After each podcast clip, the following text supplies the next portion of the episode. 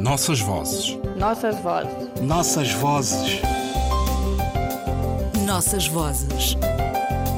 Um programa de Ana Paula Tavares. Homenagem a Lupito Feijó e à sua obra Entre a Poesia e a Doutrina. Há muito que se insinua. Lembremos que a primeira doutrina se publica em Meditando. Meditando, engolido um espinheiro, um grande raminho, e da tese concebida ao prefácio por escrever teço toque-toque, enquanto toco levemente o provir de outra gestão. Daí a cor do sangue, escasso, caro irmão protestante, que tão bem partes os passeios, que passeio, assim que passo a passo, me ditando. Uma janela aberta para a reflexão que acompanha a poesis e a luta pela palavra deste andarilho e doutrinário que desafia os grandes temas do conhecimento, seguindo a construção do ser angolano, africano do mundo, enquanto totalidade, ubuntu, e matéria de inflexão sobre a mudança, sua inteira ética, feita de palavras e das regras que as comandam para revelar a escolha de uma única profissão. Ser poeta, com todas as incomodidades da alma que tal escolha obriga para responder à inquietação permanente de ser vivo que retoma os diferentes atos da palavra para os conjugar em todos os tempos, que confiram à ordem do discurso a singularidade de uma causa e, ao mesmo tempo, a sua inscrição no universo teórico mais vasto da filosofia, servida por uma grande sensibilidade do ser em construção, sempre a contramão do estabelecido e do poder dos homens e dos deuses. Se Mami Wata é aqui invocada, é na sua qualidade de ser das águas, híbrido e habitante da sombra imensa que nos rodeia. Mami Wata serve de invocação e proposição, como os clássicos ensinaram o poeta, que o labor é da ordem do instinto, mas mais ainda da linhagem, da forja, que tem leitura e fogo por detrás.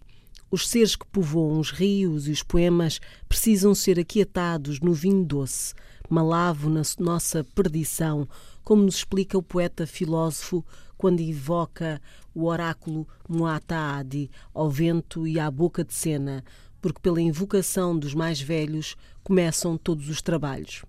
Assim reza a tradição, da luta entre matéria e espírito, inscritas na longa roda da vida, não desiste, mas insiste em trazer para o gume do verso a reflexão sobre a vida e a morte e o sentido das coisas, incansavelmente trabalhados nos poemas. Houve do verbo ouvir, do sentido dos sentidos, retomados depois quando Lupito filosofa sobre a vida e o dogma da morte. O quadro é repetido porque nas nossas terras frágeis somos apanhados pela morte um pouco mais do que pela vida.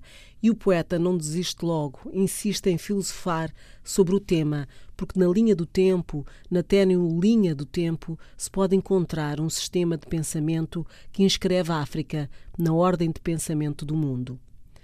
O ser é isto, o que possui a força, o ser é a força e esta é a essência de ser em si disse Alexis Kagame quando explicou a ligação intangível, mas forte, entre seres e coisas, espaço, tempo e modo.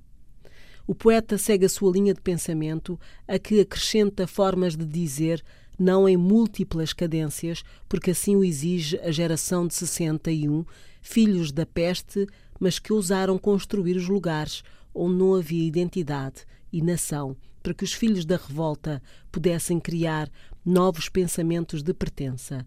Página 25. Sim, a utopia existiu habitada pelos seres da esperança a nacionalizar os cometas. Violência e poder autorizam os gritos aos mitos ou a prática subversiva da complexidade enquanto fala primeira sobre o mundo. O estudo é escudo e esteio de uma nova metafísica, assim em duas palavras, o saber dividido em partes, a roubar dos gregos o que está para além e a instituir a verdadeira natureza do corpus e suas linhas de força visionária, como se pode encontrar em Metafísica, página 41, ou no belo poema sobre os amigos e os livros. Homenagem aos amigos, poema de amor aos livros. Estridentes na capa e no verso, bem disperso, forasteiros livros amam-nos em silêncio, habitam-nos silenciosamente, descarregando sóbria iluminação, sem nada exigir de nós.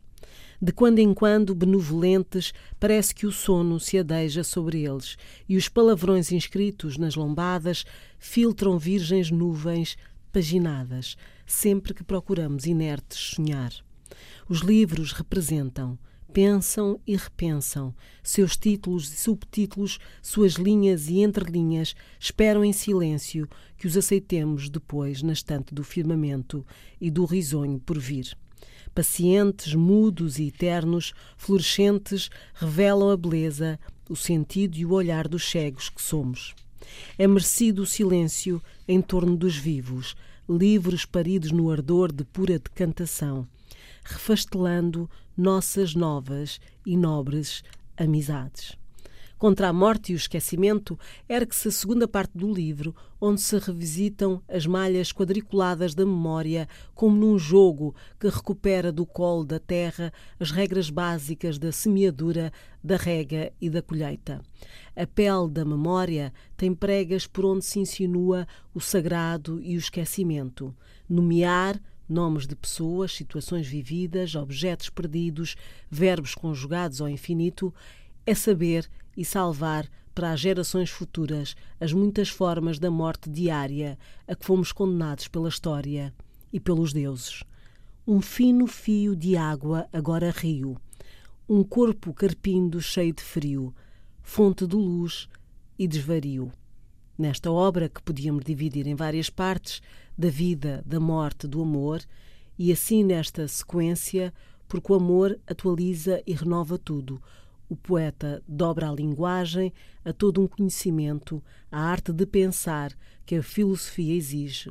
É, pois, de doutrina que falamos nas suas instâncias todas. O Nossas Vozes recupera para os ouvintes as falas de um poeta que se fez ouvir pela palavra começou o caminho de tradução e entendimento com as outras poesias do continente, que continuam longínquas. Fez amigos, atravessou fronteiras. Este prémio que agora recebe serve também, e sobretudo a poesia, e quem na sua luta diária com a palavra aumenta as nossas referências contra o esquecimento pela memória e o futuro. Parabéns, Lupito Feijó. Nossas vozes. Nossas vozes. Nossas vozes.